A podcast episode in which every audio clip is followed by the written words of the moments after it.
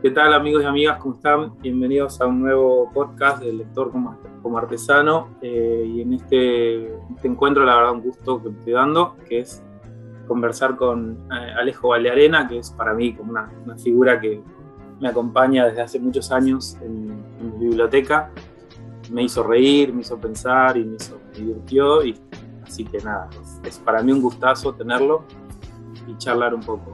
Para los que quizás el nombre, nada, no les sonó o no son de consumir historietas, Alejo es desde muy temprano, este, fue un referente de, espacio, digamos, de lo que es el cómic nacional, con, una obra que se llamó Cuatro Segundos, entre el año 99 y 2000, y también con, con el dibujante Feliciano García Sechín hicieron Peatones en el año 2009. También con Pierre Brito hizo Contrarreloj en el año 2011 y con Diego Greco eh, trabajó en colaboración para hacer eh, Alienígena en el año 2013 y la tira Tiburcio, que eh, tuvo un muy fructífero camino dando vueltas todavía por, por, todos lados. Escribió también novelas como Conductores Suicidas en el año 2004 y hoy este, este, este, recientemente salido producto que es Historieta Nacional, una novela que se puede comprar y te recomiendo muchísimo mirarla, es del año de este 2021. ¿sí? Así que nada, saludarte Alejo y bueno, ¿cómo estás? Allá a la distancia. Gracias por la invitación. No, gracias a vos. Generosa. No, gracias a vos, Siempre se comenta que sos como muy, muy generoso con las entrevistas, así que me animé y dije, bueno, le tiro un mensaje, le tiro un mensaje a ver qué, onda. Bueno, arrancamos una, con una pregunta medio disparadora, que, es algo que me, es lo que me motivó a escribirte, que es, bueno, en general en las entrevistas que te hacen siempre, bueno, está la referencia a la sitcom, ¿no? El humor, tenés un, estilo que es muy difícil de replicar, que es la frescura del, del humor, del gag muy personal también, pero a mí me intrigaba, bueno, ¿qué más, qué más lee Alejo Valdearena? ¿Qué tiene la biblioteca de Alejo Valdearena? ¿Qué, qué, mirás? Sí, em, bueno, em, desde, desde muy chico yo leí tanto, digamos, se me conoce o, tengo más este, cosas hechas dentro del mundo de la historieta, pero siempre leí también mucha literatura, empezando por los clásicos de Villiquen, no sé, Stevenson, Verne, Jack London, cuando era chico. Y, y después, bueno, ya empecé con, no sé, Cortázar, Fontana Rosa, mucha literatura argentina, me gusta mucho la literatura argentina, o sea, no sé, eh, autores que ahora te voy a tirar una ristra así que me vienen a la cabeza, no sé, Marechal, Saer, eh, Soriano, muchísimo, eh, eh, Alt. a Borges llegué un poquito más tarde, llegué más, más de grande, o sea, no lo entendía tanto de, chico o de joven. muchos, después también mucha literatura norteamericana sobre todo. también te disparo así, Vonnegut, no sé, Carver, Cheever, estos, los cuentistas estos del New Yorker que hacían el. Eh, un montón, Philip K. Dick también, para, para irme a otro. bueno, soy bastante, soy bastante omnívoro, soy bastante omnívoro en, el consumo literario y de, historietas, y después, bueno, también muchos. Ah, antes quizás, o sea, en aquella época de cuatro segundos que teníamos ahí la. era el boom de las. Claro, de las sitcoms y en esa época sí consumía muchísimas. muchísima comedia bueno, estas de sitcoms, ¿no? Eh, y, siempre, siempre vi. Y antes también, antes que las llamáramos sitcoms, cuando eran, no sé, blanco y negro. eh, sea también. Eh, sí, un poco, un, poco, un poco de todo, sí. Digamos, ¿todo eso está en tu cabeza cuando vos armás una obra o, cómo es el no, creativo tuyo? Es, ¿Cómo es? ¿Cómo lo...? No, no, no, no, así tan de una forma tan, digamos, este, causa-consecuencia, digamos, ¿no? Pero sí, bueno, sí hay autores que, por ejemplo, para eh, en, mi novela Conductores Suicidas que vos mencionabas hace nada, a ver, eh, ahí me había partido la cabeza Puig y es evidente, o sea, le robé el estilo a Puig. Claro, claro. Bueno, no le robé, hice, un, hice algo mío, o sea, tenía veintipico de años, eh, muy influenciado por lo que en ese momento me, me había este, impactado muchísimo, que era, eh, creo que había leído Boquitas Pintadas. Claro, sí, sí. Ya empecé a leer todo, todo el resto, ¿no? Pero, Qué lindo, bueno. Sí, O, o, en, cuatro segundos, o sea, el, la influencia de Seinfeld también es. Bueno, sí. Es, bastante lineal, digamos. no hace falta ser, un, ser muy, muy, muy. es, este, es un homenaje, como se dice. Es un, lindo homenaje a ese, espacio. Y de verdad te, valoro siempre. Eh, como vos decís, eh, le robé, no le robé. Nunca sentí que hay veces donde se siente eso. En tu caso se siente que es, fresco y es nuevo, entonces es todo un logro. a veces eh, vos sentís que se puede, no sé, tratar de, conseguir una fórmula para, para que esa frescura se conserve. ¿Hay algún antídoto para no caer en rutinas o, en lugares comunes? Porque sos un tipo muy creativo, eso, que tenés siempre como salidas, no solo del humor, eh, te estoy hablando, sino de, tus cosas que haces. ¿Cómo, ¿Cómo te mantenés, digamos, ahí con esa frescura, con esa cosa de no. Bueno, gracias. No sé, sí, yo por ejemplo, cuando leo mis, trabajos anteriores, sí, por ahí me parecen, cuando, lo que hacía de joven, que era mucho menos autoconsciente, ¿no? Lo que hace uno, pero me parece natural también empezar a tomar conciencia de lo que estás haciendo, digamos. Sí, sí. Eh, sí los veo mucho más frescos, esto lo veo, no sé, veo más el, veo más el, trabajo de artesanía, de, de pulir, ¿no? Lo otro era como más como un. No un vómito, pero bueno. claro, sin salía más, salía más. Salía más. Este. más fácil quizás. Y, Pero. Y sí, no, no, no, no creo tener ninguna. Mm, o sea. Mm, tampoco es que me considere fresco ni nada, ¿entendés? O sea, no, no, no sabría qué contestarte. O sea, yo creo que, bueno, vas haciendo lo que te pide el, cuerpo. ahí está, tenés, una especie de, talento ahí natural que se, acomoda, se acomoda siempre. Em, ¿Sentís que la historieta, esta pregunta me está, se me está surgiendo ahora. ¿Sentís que la historieta nacional tiene un lugar así del humor muy ganado? De, que hay una tradición del humor que de alguna manera vos también formás parte? O, cómo lo ves? Yo no conozco tanto otros mercados. Sé que conoces el mercado español, por ejemplo, y que tenés mucho, mucho ojo visto de otros lados. ¿Te parece que Argentina puede llegar a tener un nicho distinto o es más o menos lo que se encuentra en todos lados? El género del humor, este, las figuras estilo Kino, Fontana Rosa, bueno, yo te pondría en esa línea también, de, hacer reír y de hacer pensar. Bueno, con Kino y Fontana Rosa me pones... Bueno, te. Eso creo que es lo, mejor, lo más lindo que me ha dicho en mi vida. Este, sí, bueno, sí, no sé. No lo no conozco con tanta profundidad el, por ahí el humor gráfico de acá, pero yo creo que sí, igual en Argentina es bien fértil eso, sí, también es verdad, o sea, no sé, creo que hay una, tradición importante de humor gráfico y de historieta también en general, ¿no?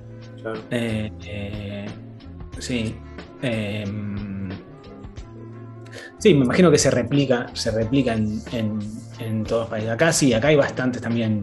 Está la gente de jueves, por ejemplo, que hace muchos años que están haciendo eh, humor eh, que se podría parecer más o menos a lo que, a lo que estamos hablando. Y, o, no sé, El Roto, que es un, editorialista de... No es humor, en el caso del Roto es como hace como unas viñetas. No, o sea, más para pensar, digamos. Este, sí, sí, sí.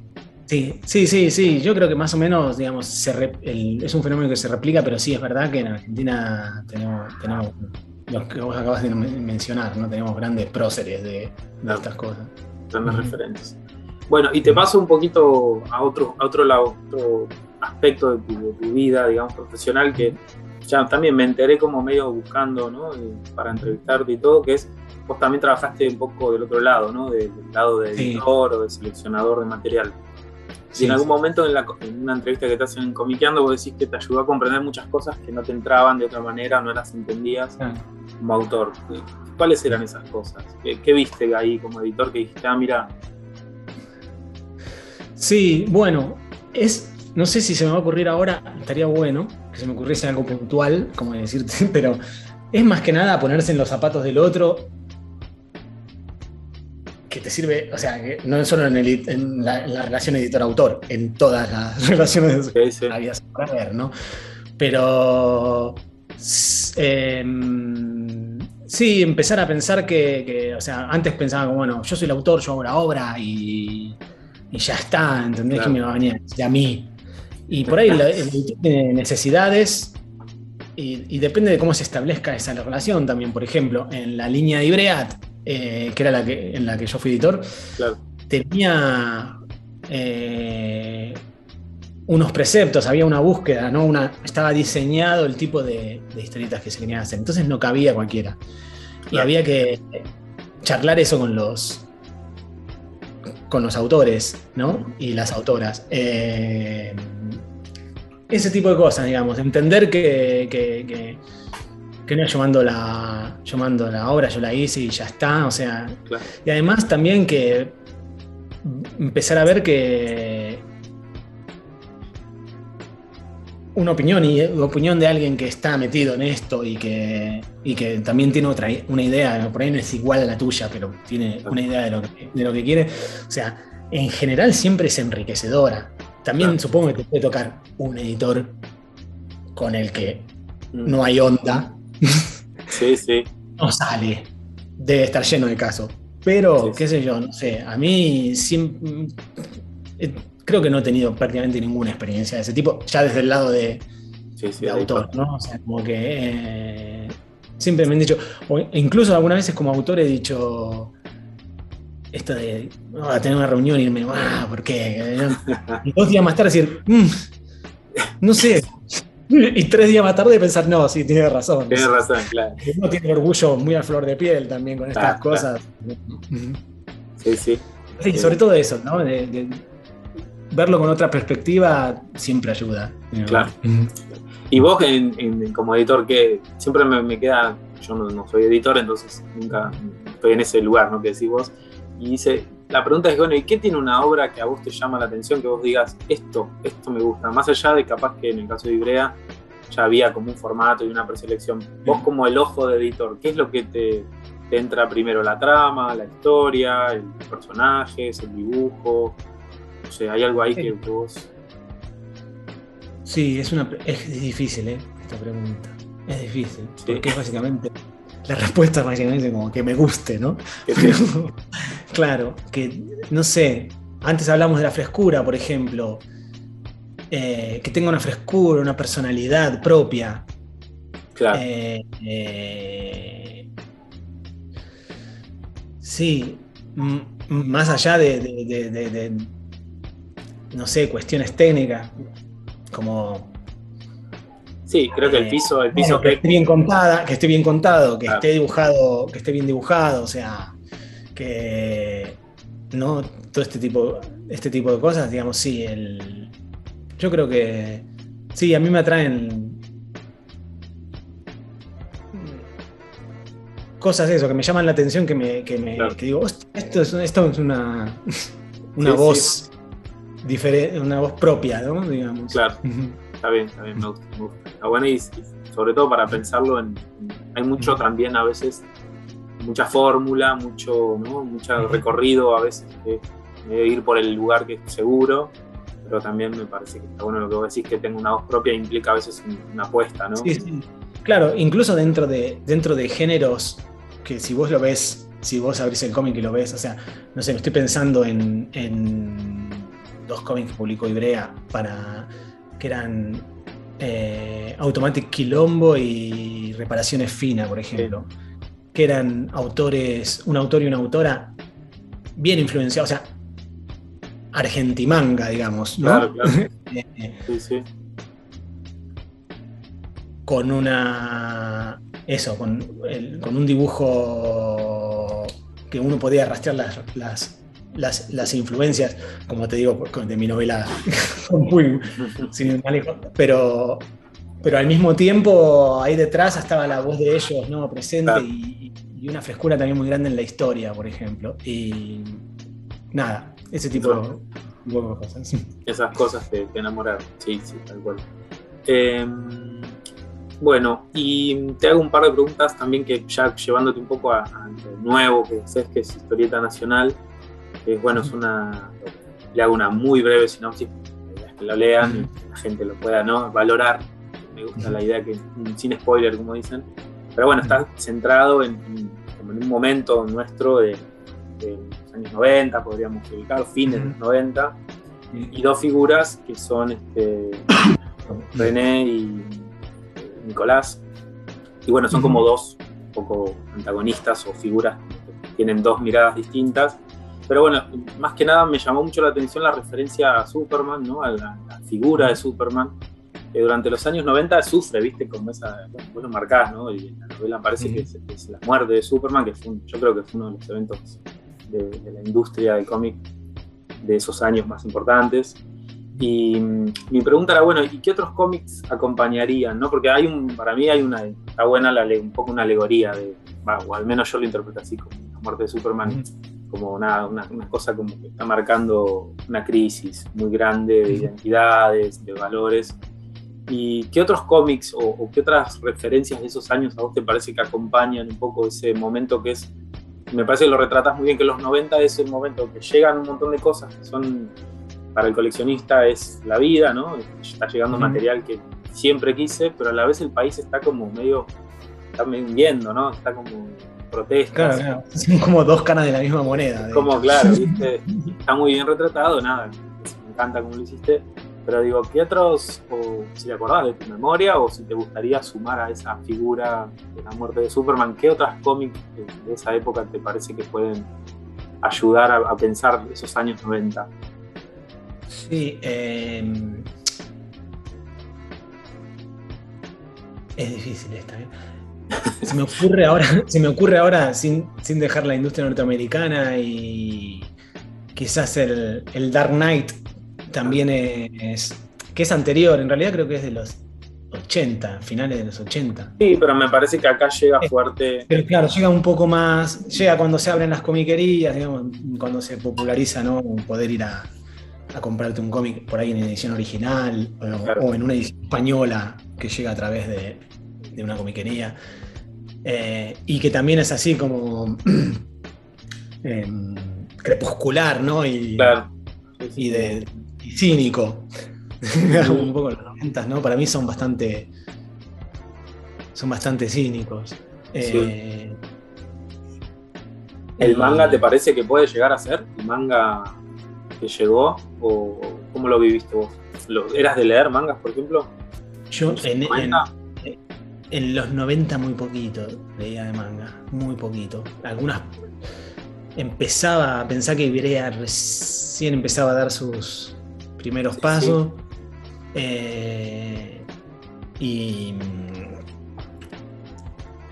y, sobre todo creo que lo que llegaba, bueno, había algunas cosas, había algunas cosas de que llegaban de, de, acá de España a, allá que a, me acuerdo Gamma, el hombre, pero bueno, no sé si son representativas, la verdad. no, no, digo, más que nada en tu imaginario, ¿qué, había en la cabeza tuya y qué leí, qué consumías? Se nota que Superman sí, porque bueno, le tenés como un cariño incluso al personaje. Bueno, la muerte, sí, la muerte de Superman. nunca leí Superman, o sea, nunca fui un, lector de Superman mensual. Bueno, sí, perdón, en perfil, en perfil sí. Yo perfil lo leía todo, lo, compraba y lo leía todo, perfil. Claro. Eh, y pero bueno, la muerte de Superman fue también, que la publicó Perfil también eh, en Argentina, eh, fue todo un hito. Y en ese momento, sí, yo estaba muy. En ese momento estaba muy superheroico, muy en las comiquerías, ediciones originales, este, pero también empezaba así. Y empezaba a conocer ya a, a Chris Ware, a Daniel Klaus, a todos los, los hijos del under de los 70 que en los 90 empezaban a ser, que, que hoy son dioses, pero Sí, que en sí. ese momento eran, eran sí. ¿no? jóvenes que, que te- tenían una nueva voz, empezaban no sé, Claro. como una nueva historieta independiente americana, ¿no? Sí, sí. Y, y- sí, Te copaba eso, digamos, mirabas esas cosas. sí, sí, sí. Yo creo que sobre todo lo que más me, lo que más me, me formó a mí como lector de, de cómics, más después de ese periodo, de- son estos. Son estos, la historieta independiente americana, los hermanos Hernández, eh, ese tipo, Barnes, eh, Claro. esa gente. Y después me pasaba, también leyéndola, que tenía, como- tiene como un, registro que vos lo manejás que es también visual, ¿no? Muy visual el registro literario.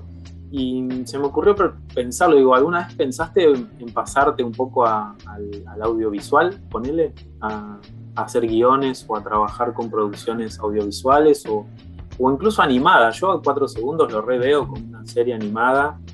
Eh, ¿Se te ocurrió alguna vez? Eh, me asusta un poco el tema de. O sea, me, sí, el tema de meterme en otro, en otro mu- Apenas si puedo con esto. no, no, me, te da ansiedad, como dice, claro. Y en, y en un mundo, claro, y en un mundo además, o sea, de- en el que, digamos, a mí ya me, me cuesta, me cuesta completar un, un cómic con alguien, que somos dos personas. Claro, sí, sí, Para mí, pensar en hacer una película es una locura, o sea, es una pirámide. claro, claro. Es como. Pero tiene mucho, yo lo Tiburcio lo mismo, tiene como nada. Me parece que después estaría la cuestión de la infraestructura, no sé, estoy volando, ¿no? Con la imaginación.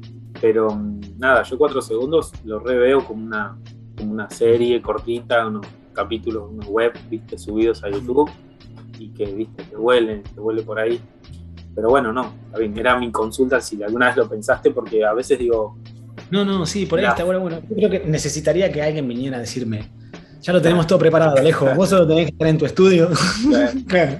Así así, da, da lo que y arrancamos. Claro, sí, sí, total, total. Eh, bueno, y las últimas, hago una o dos últimas y ya, ya vamos Sí, cerrando. tranquilo, tranquilo. Eh, hiciste costumbrismo, viajes en el tiempo, con contrarreloj, haces eh, literatura, llamémosla infantil, con Tiburcio, familiar. ¿Te queda algo pendiente así que tengas ganas de entrarle y digas, che, todavía no le metí, qué sé yo, a, la- a tal género? ¿Hay algo ahí que te, Tengo algo que empecé eh, en, en el confinamiento duro, digamos, y, y que, que dejé ahí, que es, es una, una novela, antes te hablaba de, digamos, la- una literatura que troncal para mí, que me formó, fue esa de la aventura eh, decimonómica, ¿no? Siglo XIX, eh, Verne, el Verne. De los hermanos, de los, el Verne no tan de ciencia ficción, sino de los hijos del Capitán Grant, claro, eh, de- em, Stevenson. Sí, eh, la colección Robin Hood, digamos, la colección, Claro, la vieja colección eso. Robin Hood. Exacto, o sea, 20.000 leguas de viaje submarino. Eh, y empecé a escribir como una, una novela una novela juvenil pensando también en que mi hija que tiene ahora 11 años eh, pensando en ella como lectora, ¿no? Claro. Y, y, y creo que hice un 70% digamos de un primer Ah, este, eh, boceto y, la- y ahí quedó. Pero sí, es, es algo, digamos, que es otra cosa que no es exactamente, porque además está escrita, digamos, no está escrita en argentino, que es como escribo yo, digamos, o sea, es un idioma un poco más, porque mi hija no, bueno, mi hija es catalano, argentina, no sé qué, Claro, acá casa se habla un cocoliche claro, claro. importante. Y entonces eso también me cambió el, el- la forma de, de escritura. Es no sé, y es interesante. Y es otro tipo de literatura, porque es una literatura muy de armar ambientes, claro. de, de tomarse tiempo para La descripción. cosas. Yo soy como más... eh, Sí, más de situación. ¿no? sí. sí, tal sí. cual. Tal cual. Bueno, buenísimo. Vamos, vamos a esperarla entonces que salga, ¿no? Eh, y te hago la- las últimas dos. Eh, ¿Cómo ves el panorama vos que ya tenés mucho recorrido? No, no me gusta la idea de, figura, ¿no? Y de tirarte los años por encima, pero tenés, mucho visto, mucho vivido también como, como, como creador, como editor, tuviste eh, tu, tu sello, editorial también. ¿Cómo ves la historieta argentina? ¿Cómo la ves hoy? ¿Cómo la ves post pandemia? Si hay, post pandemia. ¿Cómo, ves ese lugar? Bueno, estoy un poco lejos, o sea, eh, y la veo como por alguna, el agujerito de, Claro. de Instagram, ¿no? Sí, Eh, no, me interesa y sigo y, y, y- y me van quedando en la cabeza, o sea, la- las cosas, no sé, eh, el otro día escuchaba, por ejemplo, a Andrés Acorsi que dice que se están batiendo récords de, de edición, digamos, en una, en una situación económica bastante complicada, ¿no? Eh, y se están publicando, y veo que se están publicando muchas cosas, como que la industria estaría, estaría creciendo. Vi- veo también que hay como una eclosión, pero eso supongo que ha pasado siempre. sí, sí. Eh, eh, hay una eclosión, me, me- está muy bien, me gusta mucho esto de los, los nuevos fancineros, en realidad son profesionales. claro. No son los fancineros que éramos en los 90, que, que era- Sí, sí. claro. Claro, que era una fotocopia que te desteñía la. te manchaba los dedos cuando la leías. Sí.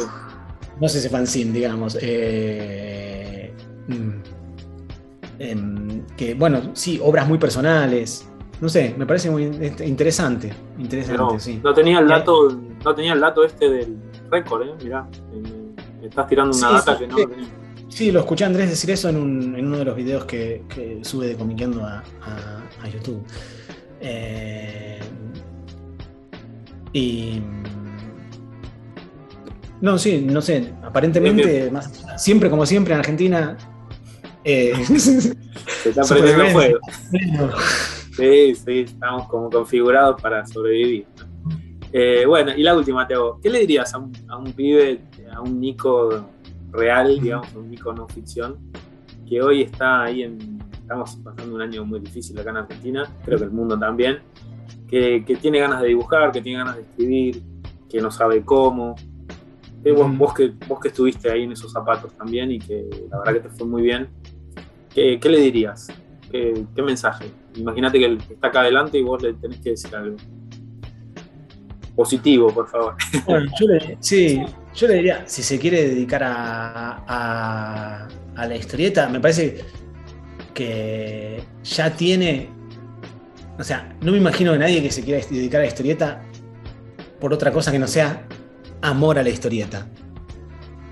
Entonces ya tiene. Esta persona ya tiene ganado casi todo lo que hay que tener. Porque, digamos, esto es, es como un sacerdocio. No, Claro. no.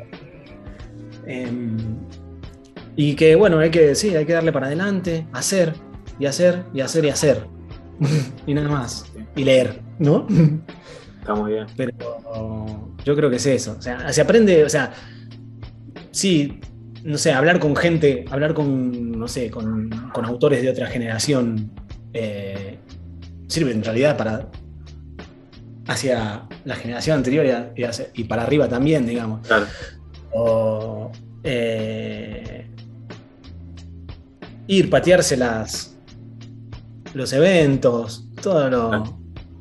No, Claro. la lista. Claro, claro, claro. Sí, sí, no aflojarle. La fórmula más o menos es esa, ¿no? Sí, sí, por ahí, por ahí, sí, lo estoy dando por sentado, pero por ahí, claro, está. los chicos por ahí, las chicas no lo saben.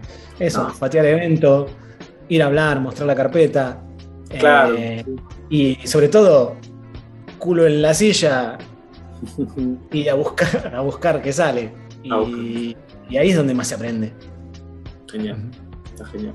Sí, es un lindo mensaje. Sobre todo ocurre mucho en redes sociales que hay como a veces una, magnificación medio distorsionada del, impacto en la realidad o en a dónde llega el material y que vos le digas, bueno, andate a un evento, ponete adelante de alguien, escuchalo.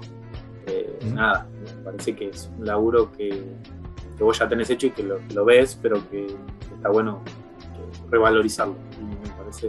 Me quedo con esto último de ponerle, ponerle el corazón, ¿no? Me parece que la historieta va a tener siempre ese, esa especie de ¿viste? club de ascenso que está siempre peleando, peleando, peleando y nunca pierde ese, corazoncito amateur, aunque es, gigante, es una industria enorme y, nada, no, tiene nada que envidiarle a otras, ¿no? Pero digo, tiene como ese corazoncito que le gusta pelear, ¿no? Le gusta pelear desde, ese rincón. Eh, bueno, Alejo, no sé si querés decir algo más, tú quieras, ahí como un micrófono abierto si querés decir algo. No, no, ya está, yo ya, me doy por hecho. Bueno, bueno, te súper agradezco, este, la verdad es, un lujo, me estoy dando un gusto. Y bueno, a los demás, a los oyentes, espero que les haya gustado y nos seguimos viendo en futuros posts. Un abrazo grande. Un abrazo, Maximiliano. Gracias por invitarme.